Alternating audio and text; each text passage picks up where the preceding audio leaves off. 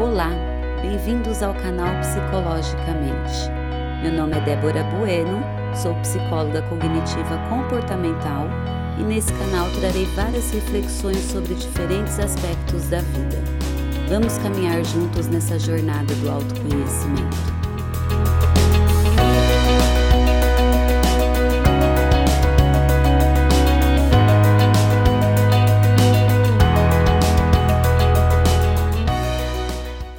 Relacionamento é difícil. Quem nunca ouviu isso? Há quem diga que os amorosos são mais complicados ainda. A psicologia consegue explicar a maioria dos comportamentos que apresentamos. A falta de autoconfiança, o desespero para encontrar alguém muitas vezes, a insistência numa relação que até parece boa, mas acontece na hora errada ou quando avançamos o sinal e deixamos as coisas acontecerem rápido demais. Tudo isso pode prejudicar a construção de um relacionamento amoroso mais saudável e duradouro. E por que algumas pessoas conseguem viver relacionamentos amorosos mais facilmente e outras não? Porque somos frutos da nossa própria biografia. Cada ser é único. Fomos educados de formas diferentes, por pessoas e ambientes diferentes também. Não existe o certo e o errado e nem cabe a nós julgarmos a forma como fomos criados pelos nossos cuidadores. Podem ter sido nossos pais, avós, tios, pais adotivos, não importa.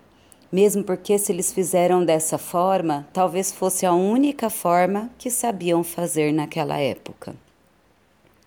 Mas concordam que a primeira sensação de amor que sentimos é logo quando nascemos?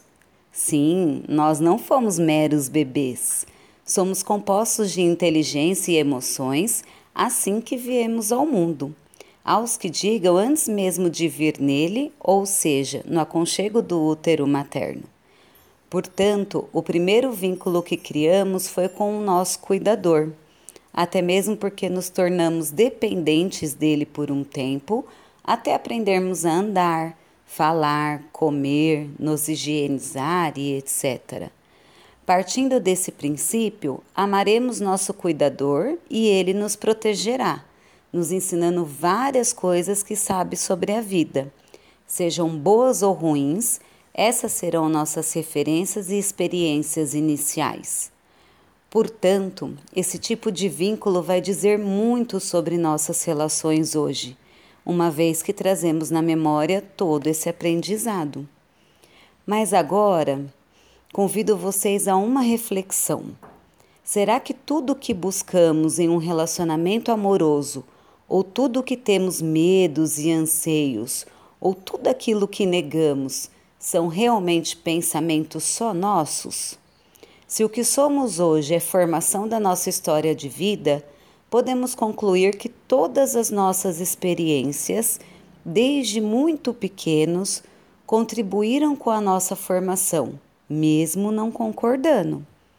Se pensarmos dessa forma, é possível entender de forma mais clara e objetiva o porquê é tão difícil encontrar e manter um relacionamento amoroso saudável.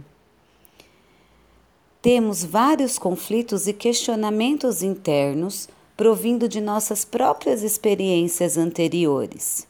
E até como uma forma de lidar com isso, muitas vezes projetamos no parceiro aquilo que nos pertencem. Nossas críticas, cobranças, rejeições, expectativas, tudo isso são depositadas no outro, enquanto na verdade faz parte de nós mesmos. Agora, Imaginem como nós, nossos parceiros também têm as questões deles, a história de vida e experiência deles.